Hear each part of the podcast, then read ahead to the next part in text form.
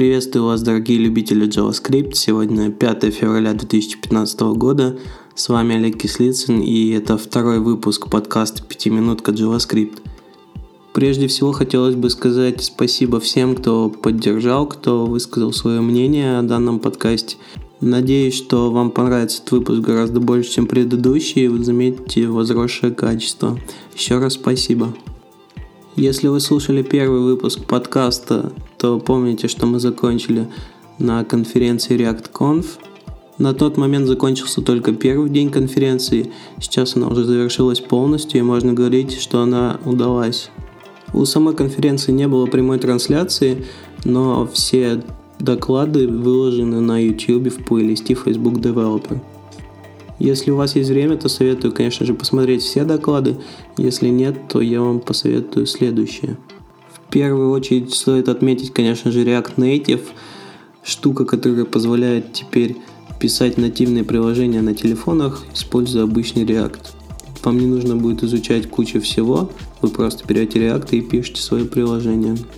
Для примера было показано приложение Facebook Groups, которое уже использует React Native – она работает так же плавно, так же клево, как и нативное приложение для мобильного телефона.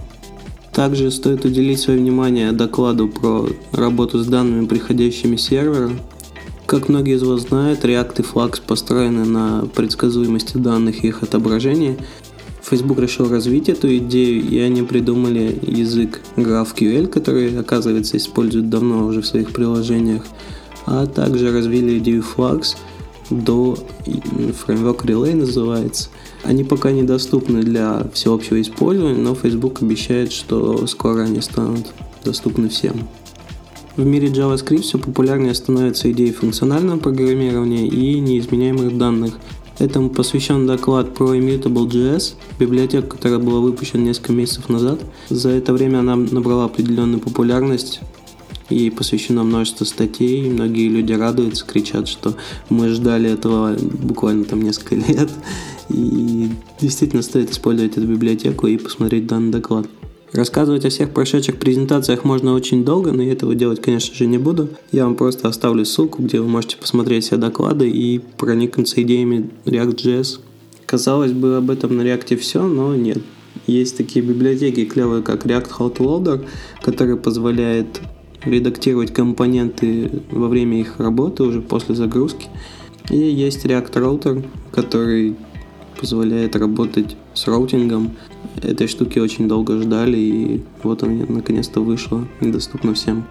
Когда Facebook рассказал о Flux, многие разработчики сказали, что что-то там непонятно, что-то можно переделать и сделать лучше. И есть куча реализаций Flux. Один разработчик решил собрать это все в единую таблицу и выложил у себя в репозитории. Давайте немножко отключемся от темы React и поговорим о видео, которое было выпущено недавно. Оно было записано еще на конференции CSS 2014, в котором рассказывается о 10 принципах эффективного фронтенд разработчика.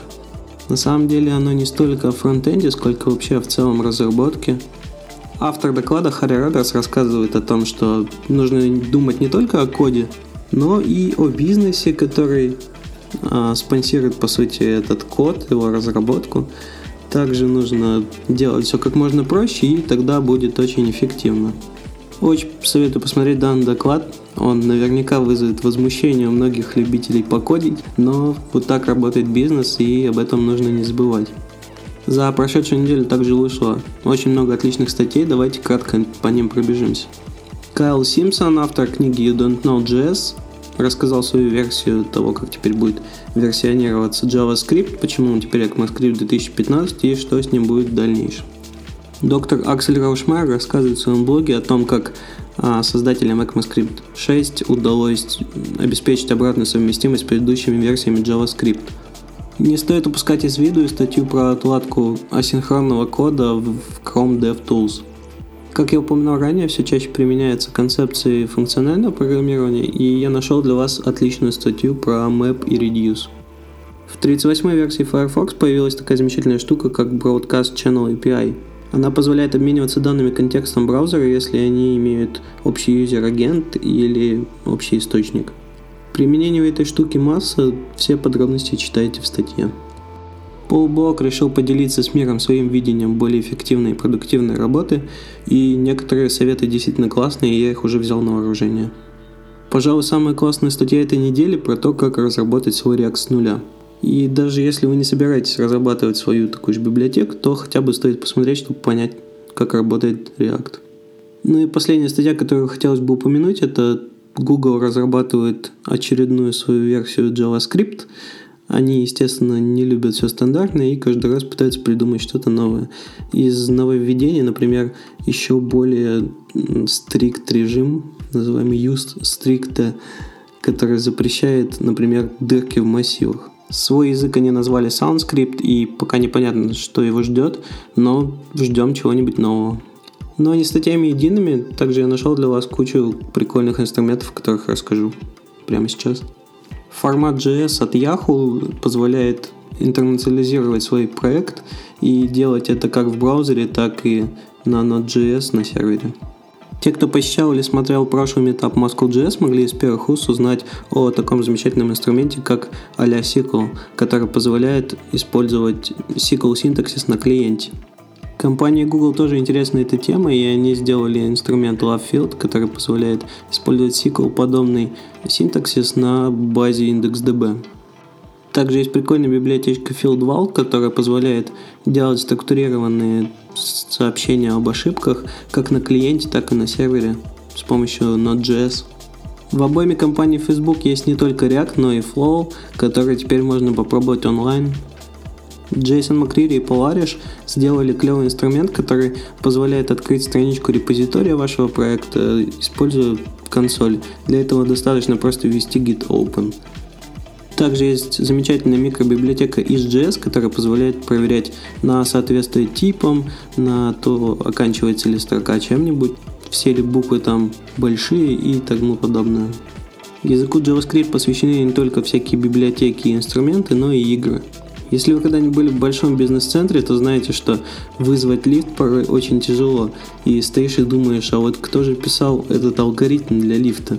Теперь у вас есть возможность самим попробовать написать такой алгоритм и посмотреть, будет ли он эффективен. Все это возможно в игре Elevator Saga, которая является симулятором алгоритмов лифта, а, который вы пишете с использованием JavaScript. Много разных уровней сложности, попробуйте как можно дальше пройти и поделитесь своим результатом в Твиттере. Новые библиотеки и инструменты это, конечно же, прекрасно, но не будем забывать и о старых. Я помню еще одну из первых версий HTML5 Boilerplate, которая была просто гигантской, там использовалась куча хаков, и вот вышла ее версия 5.0, которая уже избавилась от поддержки E6 и E7, и на очереди будет E8. Обновился фреймворк для тестирования Jasmine – Вышла версия 2.2.0 и после этого hotfix вышел 2.2.1. На всех изменениях читайте в соответствующих changelogах. Также не забывайте обновить свой Lodash до версии 3.1.0. Библиотека Scroll Magic, которая позволяет добавлять всякие эффекты при скроллинге, обновлена до версии 2.0.0. Были убраны такие внешние зависимости, как jQuery, а также удалены пару функций, которые могут сломать ваш прошлый код, поэтому если вы использовали данную библиотеку, то лучше вам посмотреть changelog. Обновился редактор кода Atom. Теперь он работает на базе Chrome 40 и IOJS. Кроме того, если вы в своих файлах вначале укажете строчку use 625, то эти файлы будут прогоняться через инструмент 625, который позволяет использовать ECMAScript 2015 уже сегодня. Стали известны подробности AngularJS версии 1.4.0 Beta 3. Например, теперь можно указывать любую тайм-зону для фильтра даты. Кроме того, разработчики решили улучшить производительность в кишках проекта и улучшили сильно производительность парсинга. Есть одна тема, которую я специально приберег для конца выпуска.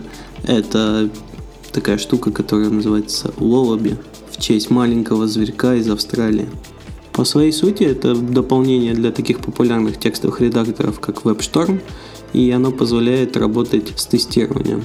Когда вы пишете новый код, меняете старый или дописываете тесты, то вы прямо в своем текстовом редакторе тут же видите, проходит ли тест и какой уровень их покрытия. Штука потрясающая, бета пока бесплатно. Заходите, пользуйтесь, на Хабре есть пост. На официальном сайте нужно оставить свой email и вам придет ссылка на скачивание этого дополнения. На этом все. Выпуск получился довольно длинным по сравнению с предыдущим. Об этом меня просили люди в комментариях на Хабре. Надеюсь, вам понравилось. И до новых встреч, держите JavaScript 5. Пока!